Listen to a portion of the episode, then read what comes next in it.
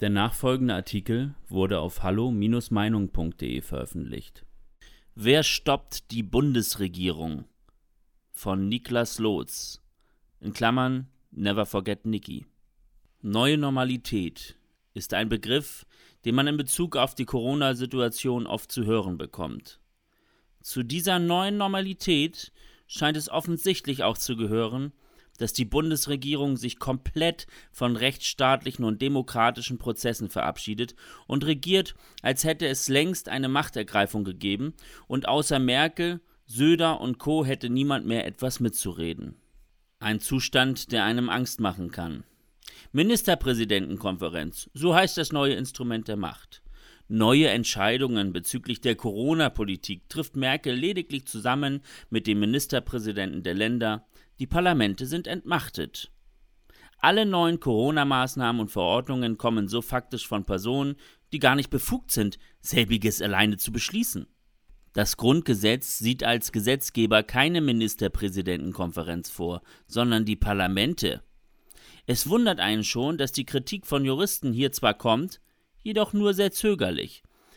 Diverse Verfassungsrechtler meldeten sich schon zu Wort. Einen ernsthaften Versuch, diese neue Praxis der Gesetzgebung zu stoppen, hat jedoch noch keiner probiert.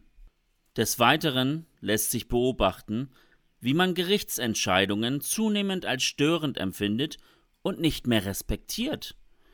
Politiker der Regierungsparteien wollen Demos verbieten, vor allem solche, die sich gegen die Corona-Politik richten.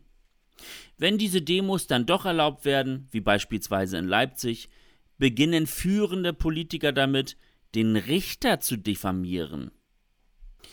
Entscheidungen, die Corona-Maßnahmen kippen oder beispielsweise Demos erlauben, werden als unverantwortlich gescholten, und dem Richter wird mindestens indirekt sein gesunder Menschenverstand abgesprochen. Der Angriff auf die Gewaltenteilung läuft.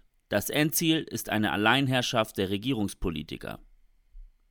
Die Mentalität der Bundesregierung ist schließlich offensichtlich. Man möchte Corona-Maßnahmen gerichtsfest machen und wenn nötig, dann eben auch mal komplett neue Gesetze erlassen. Dass man auf die Kritik der Bürger eingeht und ihre Beweggründe, gegen Maßnahmen gerichtlich vorzugehen, auch einmal versucht nachzuvollziehen, bleibt leider nur Wunschdenken. Es ist, als würde der Kurs der Regierung schon lange feststehen und wäre unumstößlich, egal wie viele Gegenargumente oder Fakten man in den Diskurs einstreut. Plötzlich soll es normal sein, Berufsverbote zu verhängen und Gastronomiebetreiber von staatlicher Seite aus zu zwingen, ihren Betrieb dicht zu machen. Dass in einer aktuellen Kantar-Umfrage 78 Prozent der Deutschen gegen eine Schließung der Gastronomie sind, scheint keine Rolle zu spielen. Wie eine Regierung sich willentlich so schnell von der Bevölkerung entfremden kann, dürfte jedem unverständlich sein. Man überlässt Millionen Menschen ihrem Schicksal, ohne auf sie einzugehen oder ihre Bedürfnisse politisch zu berücksichtigen. Eine solche Ignoranz ist durch nichts zu rechtfertigen, auch nicht mit dem Totschlagargument Corona. Notstände wurden historisch schon immer dazu missbraucht, um sich selbst als politische Führung zu ermächtigen und Befugnisse zu erhalten, die man unter normalen Umständen nie erhalten hat. Corona ist als Virus zweifelsohne eine Gefahr, jedoch keine, die einen solchen Notstand rechtfertigen würde. Mit einer Todesrate, die sich laut WHO-Studien im Promillebereich bewegt, ist Corona definitiv keine Rechtfertigung, den Parlamentarismus, den Rechtsstaat und die Debatte mit Andersdenkenden abzuschaffen. Die Bundesregierung muss endlich verstehen, dass ein stumpfes Durchregieren und eine Bekämpfung aller Kritiker langfristig nur zu einer Eskalation führen wird. Man stellt sich also nur noch die Frage, wer die Bundesregierung stoppen kann und wann. Die Bevölkerung mit friedlichen Massendemos? Nun, diese hat man ja jetzt auch verboten. Die Gerichte? Diese entmachtet man ja just in diesem Moment durch Gesetzesänderungen. Kritische Mediziner und Wissenschaftler, die versucht man ja eher auszugrenzen, als ihnen zuzuhören. Es ist also wirklich kompliziert.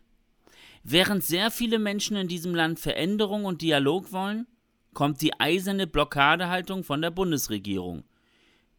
Es ist also klar, dass die Spaltung und die Unruhe im Land von niemand anderem verschuldet wird als von dieser Regierung, die schon lange nicht mehr das gesamte deutsche Volk vertritt. Bei der Bundestagswahl 2021 wird es dafür dann sicherlich die Quittung geben, vorausgesetzt, diese wird nicht auch wegen Corona verschoben. Je mehr Macht diese Regierung ungerechtfertigt an sich reißt, desto mehr Menschen in Deutschland werden diese Macht kritisch hinterfragen. Man kann nur hoffen, dass sich am Ende dann doch Freiheit und Demokratie durchsetzen werden. Weitere Beiträge finden Sie auf hallo-meinung.de. Wir freuen uns auf Ihren Besuch.